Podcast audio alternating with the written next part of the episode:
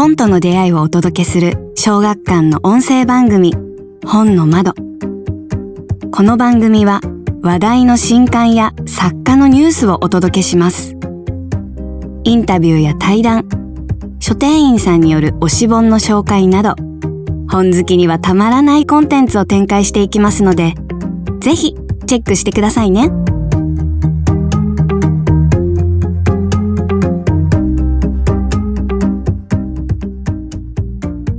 小学館文芸チームが送るポッドキャスト本の窓。前回に引き続き伊原忠正さんの戦国合戦負けシリーズ北近江合戦心得第2弾長島忠義の観光を記念して城郭考古学者千田義弘先生とお城好きで知られる気象予報士久保井あさみキャスターにお話を伺います聞き手は長島忠義編集担当の富岡が務めます千田先生久保井さん今週もよろしくお願いいたしますよろしくお願いします。よろしくお願いします。よろしくお願いいたします。えっ、ー、と前半はえっ、ー、と姉川中人に出てくる小田二条などを中心にお話ししていただいたんですが、えー、後半は、えー、第2巻長島忠義に登場する合戦やお城を中心にお話を伺えればと思っております。えっ、とそれで言うとあの最近あの久保井さんのインスタグラムなどを拝見していて、はい、あの越前に行かれていたなっていうのを見ていたんですけども、はい、お城行ってきましたあの一条谷朝倉市遺跡など回ってきたんですけれども、もうあそこは本当にタイムスリップできる場所ですね。ねいいですよね。はい、あの当時の街並みが復元街並みでせっかく、ま、史実というか発掘調査に忠実に再現されていて、あ、こうした武家屋敷が並んでいたり、まあ、商家もあったりとか、で、その中で人々がこんな風に生活していたんだろうなというのを肌で感じることができました。で、あの、まさに一条谷なので、谷になっているので、片側はそこを谷になっている片側が、ま、そうした街並みがありまして、逆側がお城になっているということなんですけど、あそこは攻めづらいだろうなって思ったんですよね。ね。あの、この姉川忠義と長島忠義の中で、はい、冬の北陸の、まあ、描写っていうのが出てきますけれども、はい。気象予報士としてはいかがですか？あの、北陸の雪の描写っていうのは。いや、まさに、それはもう雪に閉ざされて攻めづらいとか、秀吉としても行きたくないなっていうような、そうだよねっていうふうに思いました。あの、こう地球温暖化の影響もあって、今の方が少なくなっているんですよね、雪の量が。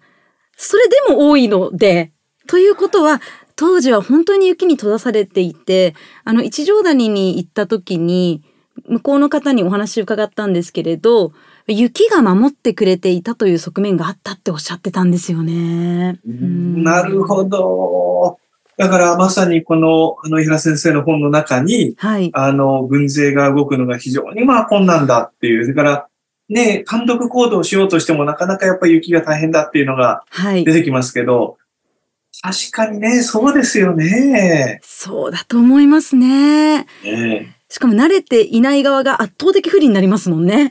いやいや、本当にね、これは、だって、あのー、歩くことすら難しいですもんね。もうね、こう転んじゃったりして。はい、あ、そうそうそうなんですよ。あの、私も雪に慣れていない地域の人間なので、愛知県出身なので雪道って大変ですもんね。ね大変ですよね。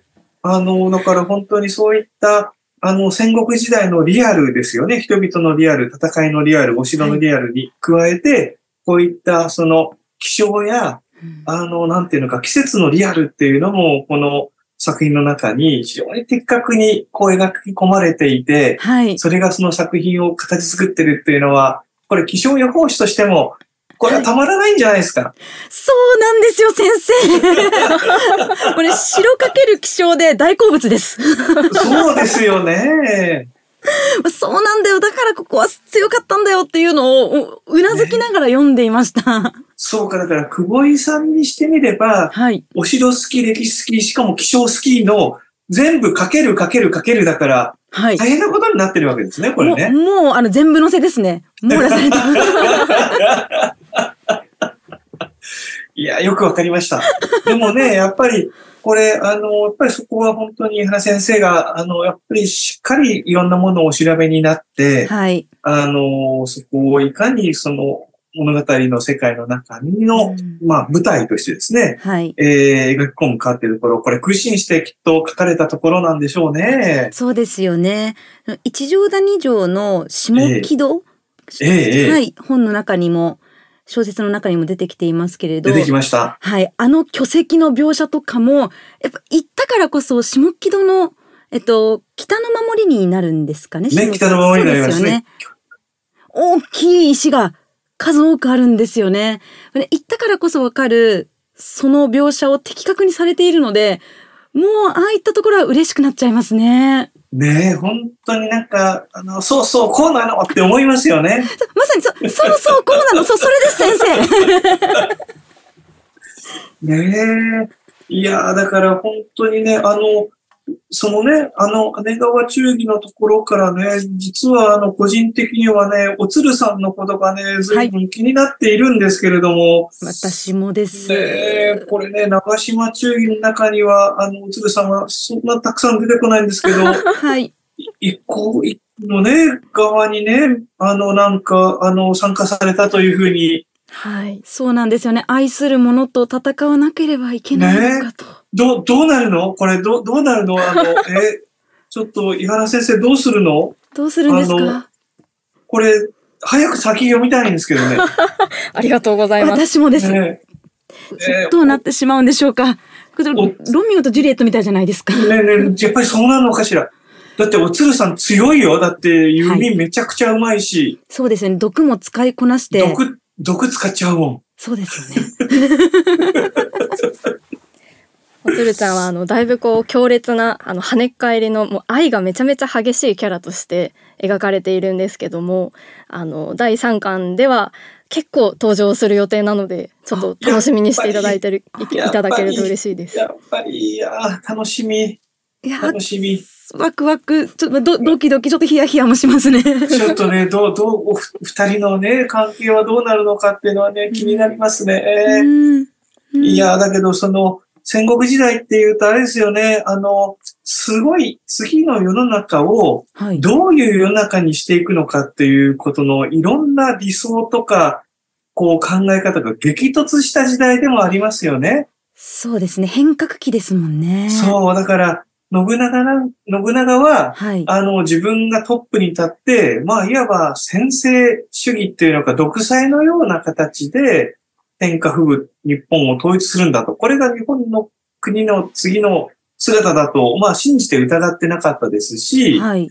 まあ、その信長ともう激突をしていく、その、まあ、一向一揆っては、あの、まさにそういった誰か一人の大名が、あの、トップに立つのではなくって、あの、宗教によって人々が結ばれて、宗教を理想とした、その、まあ、社会っていうのを作っていく。これこそが、これからの日本が行くべき、あるべき、その世界であるっていうですね、理想を掲げて、大名の軍勢と激突していくということになって、はい。これ、どちらがその後の日本にとって幸せだったのかっていうのは、うん今21世紀の私たちが考えてもなかなかに難しいところがあるんじゃないかと思うんです。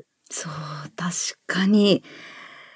あのー今も価値観だったりとかがええ変わりつつある時代だと思うんですよ。ええええですので、今読むと、改めて変革の時ってこういういろいろな考えがぶつかって、でも自分の正義の向こうにあるのは、また正義なんですよね。久保井さん、偉い。ねえ。あの、正義の向こう側が、あの、なんか悪ではないんですよね。別の正義なんですよね。はい。まさに一向一揆というのはそういうぶつかり合いっていうことですよね。ねえ。だから、あの、実際にその、えー信長的な社会を目指すっていうのもありましたし、はい。一向一揆の人々が目指していた宗教を中心にっていう世界っていうのも、まあ多くの人が目指そうとしていましたし、はいあと例えば、あのー三重県の伊賀地方などでは有名な、あの、えー、あの、伊賀の、えー領主一揆の地帯ですね。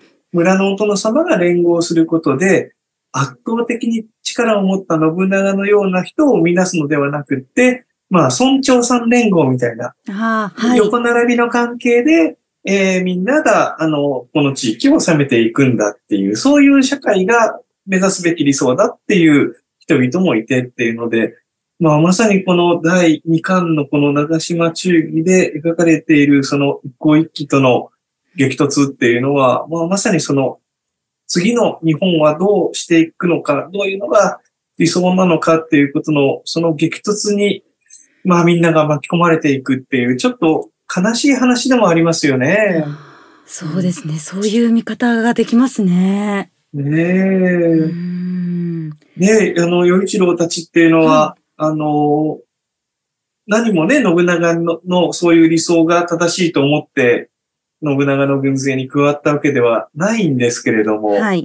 結果としてね、その一向一揆と戦う側に、まあ、なっていくっていうので、うんねえ、あの、しかしこれ、本当にこれも、あの、リアルにな世界として、あの、この作品の中で描かれていますので、はい。ちょっとなんかこう、胸が苦しくなるシーンがうんいくつもありますね。そうですね。ねあとあのこういろんな理想を掲げている人たちがいる中で、ええ一番美味しそうなところに行こうという人たちもいるんだなっていうのもえ、ねえ、本当にね。今の、今の世の中にもそういう人いそうに思いますけどね。そうですね通ずるところがありますよね。ねえ、ありますよね。その全てがうまく描かれている作品ですね。いや、そう思いますね。で、あの、この長島の地帯っていうのはまさに、あの、今でもそうですけど、まあ、和獣地帯ですよね。はい。あの、どちらかというと、あの、水に近いですね。あの、水辺の地域であって、えっと、それによって、その水運や、当時、まあ、あの、水、海、川っていうのは、あの、物流の大動脈でありましたので、はい。それによって栄える情報のネットワークの中心にあるっていうところでもありますし、一方でその水っていうのは、えーお城としては堀の役割も果たすということで、こう敵を食い止めるですね、鉄壁の要塞にもなる。そしてこの一向一揆の地帯っていうのは、まさに地域ごと、地域ぐるみですね。あの、えー武士だけが戦うっていうのではなくて、村の人々、地域の人々が一致団結して、その信長などの大名の勢力と立ち向かっていくっていうですね、地域を挙げてという、まあ、あの、そういった、あの、特色のあるところでもありましたので、はい。この長島の戦いっていうのが、あの、どうしても凄惨な戦いに最後ならざるを得なかったっていう、その光の面とその影の面っていうのが、ちょうどこの第2巻ですよね。このところには、あの、現れてるなっていうふうに思って、あの、読ませていただきました。大事な場所であるからこそ、利益がたくさん生まれる場所であるからこそということなんですね。そうですよね。はああの長島忠義をこう開くと最初の方のページにええ船の作りですとか、そうですね。ははいい。あのお城の位置関係とかを分かりやすえく地図で描かれているんですけれど、ね。その長島町の方の地図が今とは全然違うんだなっていうのを、はい驚きました行ったことはあったんですけれども結構あの長島のあの辺りってこう愛知県民からすると いいイルミネーションがあったりとかそうですね。はい、いいプールがあったりとか、え遊園地があったりとか 昔からよく行っているんですけれどあの今とはだいぶ様子が違いますよね埋め立てとかがあって。そうですね。随分、あの、この時とは違っておりますようね。ん。で、あの、長島っていうと、今はまあ、名古屋と、はい、まあ、三重県のいろんな四日市八つとか、そういった間に挟まれたところで、はい、まあ、比較的広々とした感じっていう、あ。の、イメージが、あの、あるんじゃないかと思うんですありが、ます。海に面していて、両側を川が、長良川と木曽川が流れてい流れて、て、はい、ね、あの、でも、結局、信長の息子さんですね、あの、織田信勝っていう人が、信長が本能寺の変で亡くなった後、まあ、尾張や、まあ、伊勢の領主になって、えー、かなり大きな力を持つんですけれども、この時に織田信勝が本拠にしてたのが長島城の時があるんですね。はい、ですから実はあの長島のあの場所があの今の愛知県や三重県一帯の一番の中心、まあ首都だった時代っていうのがまああったわけでして、ちょっとね、なかなか今の、あの、遊園地があって、温泉があってっていう、あの、長島のイメージとね、だいぶこう、違ってるんですけど、やっぱりそれは、あの、この長島中記の中に描かれている、その水が、うん。あのまさに、なんていうんですかね、ネットワークの中心の、はい。まあ、なんというのか、すごく大事なところであるし、守りやすいところであってっていう、この世界っていうのが、あの、この小説世界で描かれたのか分かってないと、はい。なんで、織田信勝は、あそこに自分の居城を、あの、作ってたのかっていうのが、ちょっと見えないんですけど、ね、この、長島中記を読んでいただくと、なるほど、信勝も後にここを本拠にした理由はこれだったのかっていうのが分かってきますよね。そうですね。この小説を通して、そしてあの地図で当時の、なんて地形を見ると、あ、確かに大事な場所なんだなっていうのがわかりますね。ええ。こう今は半半島という言っていいんでしょうか？もう本当陸つながりという感じなんですけれど、ええええ。当時は島がこうポコポコポコっとあって一つ一つが、まあ、島全体がお城みたいな感じだったんですか？そうですね。あの、もっと川はもう河口に近いところですから、いくつも分かれていて、まあ、はい小さな、まあ、中洲状、あるいは島状の土地を作っておりまして、でそういったところは、あの、和獣と言ってますけども、当時もおそらく、あの、堤防ですね。はい。あの、自然の堤防もあるし、人工的な堤防もっていうので、それがまさにお城で言えば、まあ、堀と、まあ、防御のための土塁の役割も果たしますので、鉄壁のその、まあ、川、巨大な、まあ、人工では作れないような巨大な堀で、まあ、川ですけど、はい。守られた、まあ、お城群が、まあ、いくつも並んでいるっていうですね、すごい要塞地帯でもあったということだと思います。あーじゃあよく知っていないととてもいけないですね。ないですよね。そしてそういった地形を知り尽くした地元の人たちっていうのは、はい。あの、敵があそこ攻めてきたぞっていうのをその側面をついたりとか、ね、敵の補給を立ったりとかっていうのも自在にできましたので、はい。信長も何度もあの長島を攻めて痛い目に遭っているんですけれども、まあ簡単には攻めることができない、そういうとこだったっていうのが、あの、見えてくるんだっていうふうに思います。ああ、それで小説の中に登場するように久喜水軍を投入するという。ねえ、投入されましたね、久喜水軍。はい。大軍が大艦隊でしたよね。反対来ましたですね。やっぱりこの辺がね、あはい。の、みんなが、あの、村にある地域にある船を戦いの時はそれを使って戦うっていう、そういう人々と、はい。もうね、当時で言ったら軍艦に当たる巨大なね、まあ、あの、戦いのための船作って、ataque 船で攻めてきちゃう人たちとっていうのでね、この差がね、やっぱり出ますね。ああ、そうですね。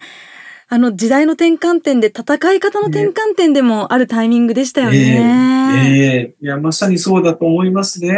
うんで、しかし、あの、ここでもなんていうのか、その、あの、忠義の描く世界っていうのは非常に象徴的に描かれますよね。あの、はい信長に従って、あるいはその信長の向こうに見えている、あの、勝ち続けることで、多くのものを手に入れることができるんだっていう思いで戦っている武士たちと、はい。あのーその宗教や地域の人を信じて、まあ、いわばそれ忠義ですよね。それで戦っている長島の人々が、最終的には許されるっていうふうに、ね、聞かされてはい。出てきたところっていうですね、ねえ、まあこれいろんな資料にも出てくることですので、実際にそういうことがあったっていうのはもう間違いないことだというふうに思いますけれども、これもなんていうのまさにその時代の大きなこう変わっていく瞬間を捉えている、あの、まさにこのお話の世界だなというふうに、あの、い痛感をしました。うん、あそこは胸が痛くなりますよね。ねえ。助かると思って、で、最後までこう、今日唱えていたような人たちも、生きたまま燃やしていったわけなんですよね。ねえ。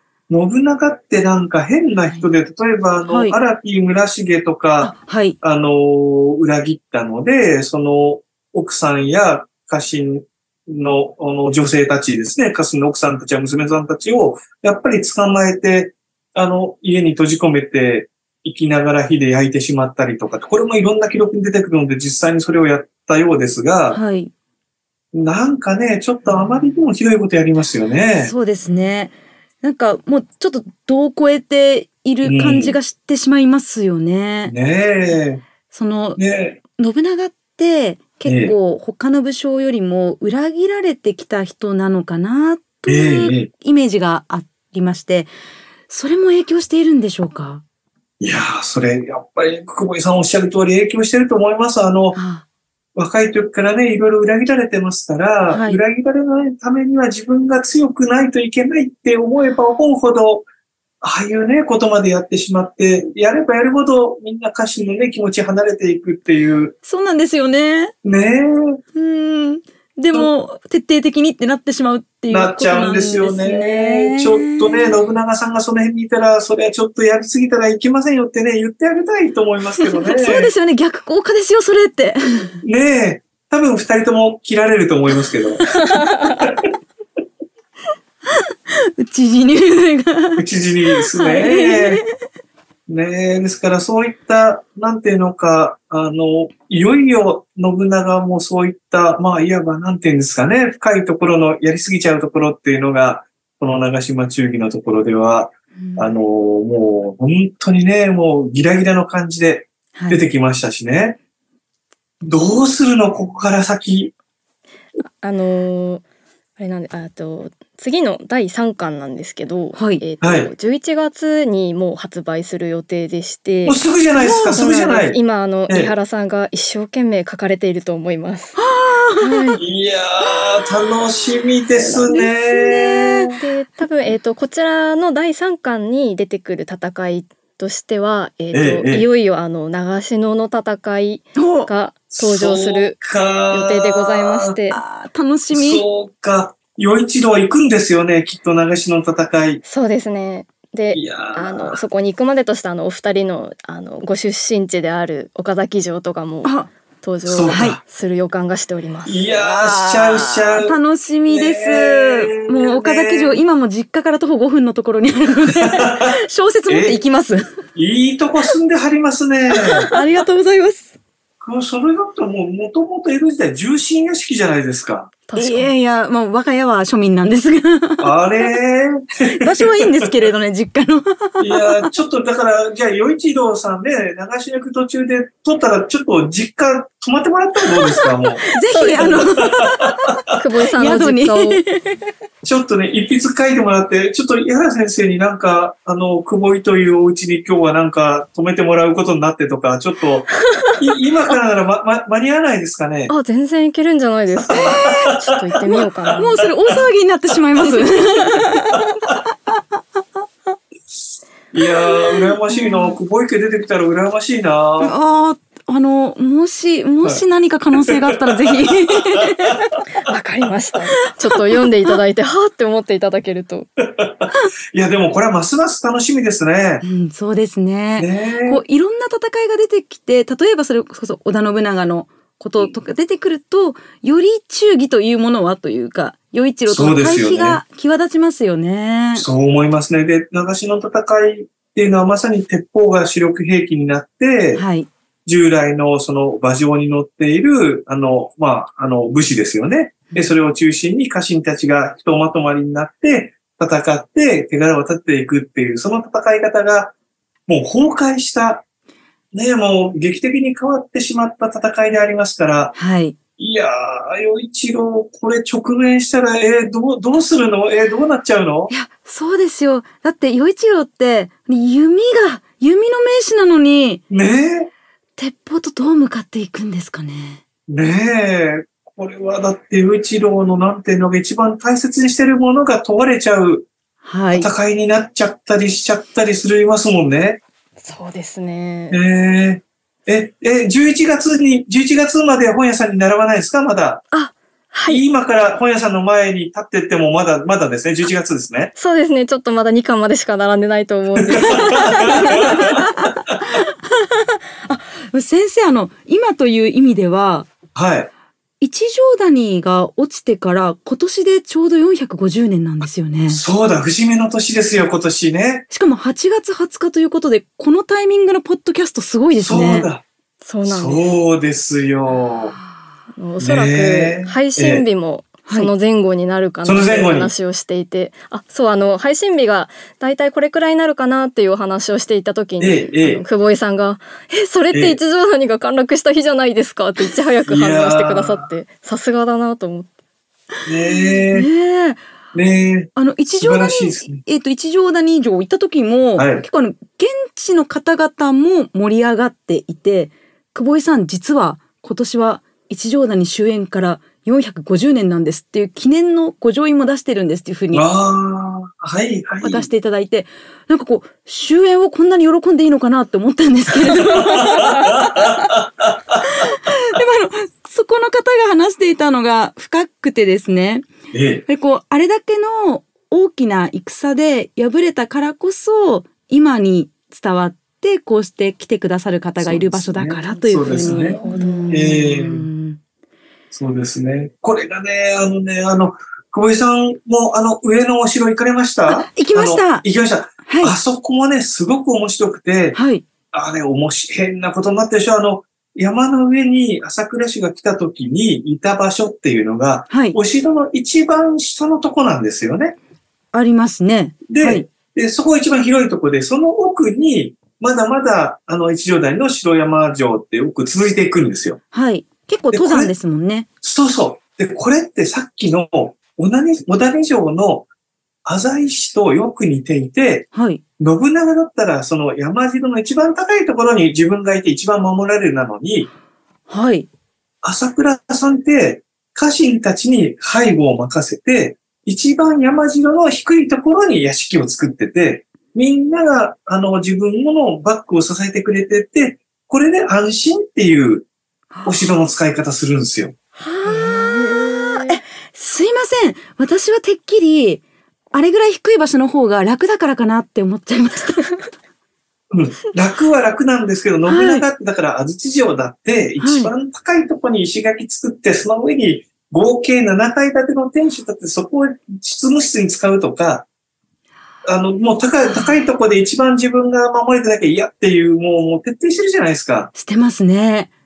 だからね、やっぱりあの、本当に地元の方もおっしゃっておられるように、はい。その人を信じて、あの、家臣たちを信じて、そのチームワークで戦うっていう、その、朝倉さんのいいところも、今のね、あの、お城が残ったからこそ、現地出せると、いやー、朝倉さんってこういう人だったのねっていうのがわかるっていうので、やっぱり450年、周年、はい。お祝いすべき、いいね、記念の年ですね、これね。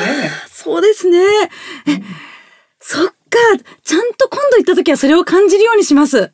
ね、ぜひぜひ。は背後を家臣に任せる。そこに忠義があるっていうことですよねい。。ねまさにそのう、ん与一郎たちが大事にしてた忠義の世界が、形になってるわけですよね、お城にね。いやー、素敵い。やー、もうそれが膨らみますね。すごい。お城の作りだけでこんなことが感じ取れるんですね。めちゃめちゃ感動しております。ありがとうございます。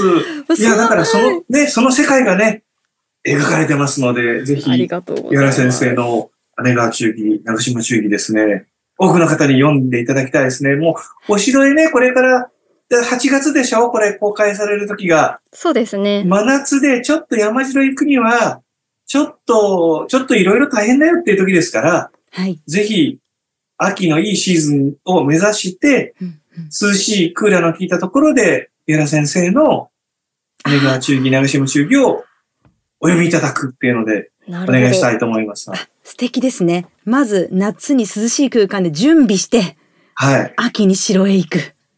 そうですね。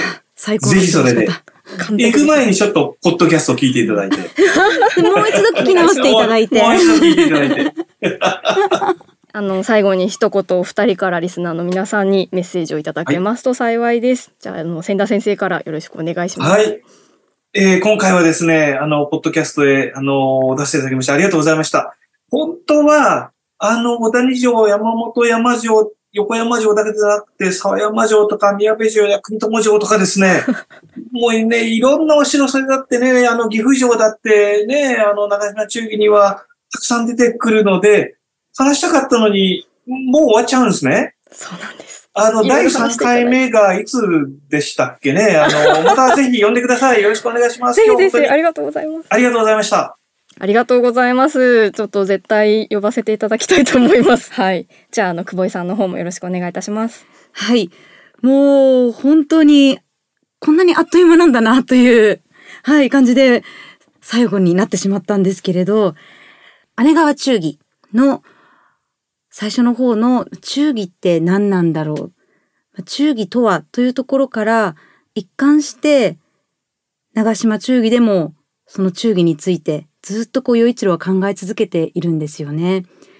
本当にこの忠義っていうのはいろんな、まあ、ある意味形があって、場面によっていろんな出方をして、それをこう随所に感じられる、とても楽しい本だなと思って、うん夢中であっという間に読んでしまいました。そして、この本を読むと、お城に行きたくなるんですよね。読んだ上で改めて現地に立って、あ、与一郎たちは小谷城でこんな景色を眺めていたのかな、と物思いにふけりたくなる、そんな作品です。皆さん、ぜひ夏に読んでいただき、秋に城を巡っていただくということでお願いいたします。ありがとうございます。完璧な旅行プランだと思います。完璧だったですね。さすが久保井さん、まとめるのめちゃうますね。もう千田先生からのバトンをそのまま受け取りました。ありがとうございまはい。す。はい。では、えっ、と、あの、千田先生、久保井さん、本日はお忙しい中、貴重なお時間ありがとうございました。ありがとうございました。すごい楽しかったですありがとうございました。ありがとうございます。小学館文芸チームが送るポッドキャスト本の窓は毎週木曜日に配信中です。ぜひチェックしてくださいね。えーお付き合いくださりありがとうございました。次回もお楽しみに。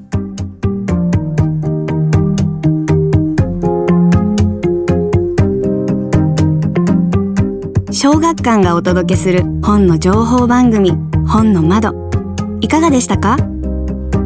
ご意見ご感想などはハッシュタグに本の窓をつけてぜひとも SNS に投稿くださいよろしければ小学館の文芸サイト小説丸も合わせてお楽しみくださいね。次回の放送もお楽しみに。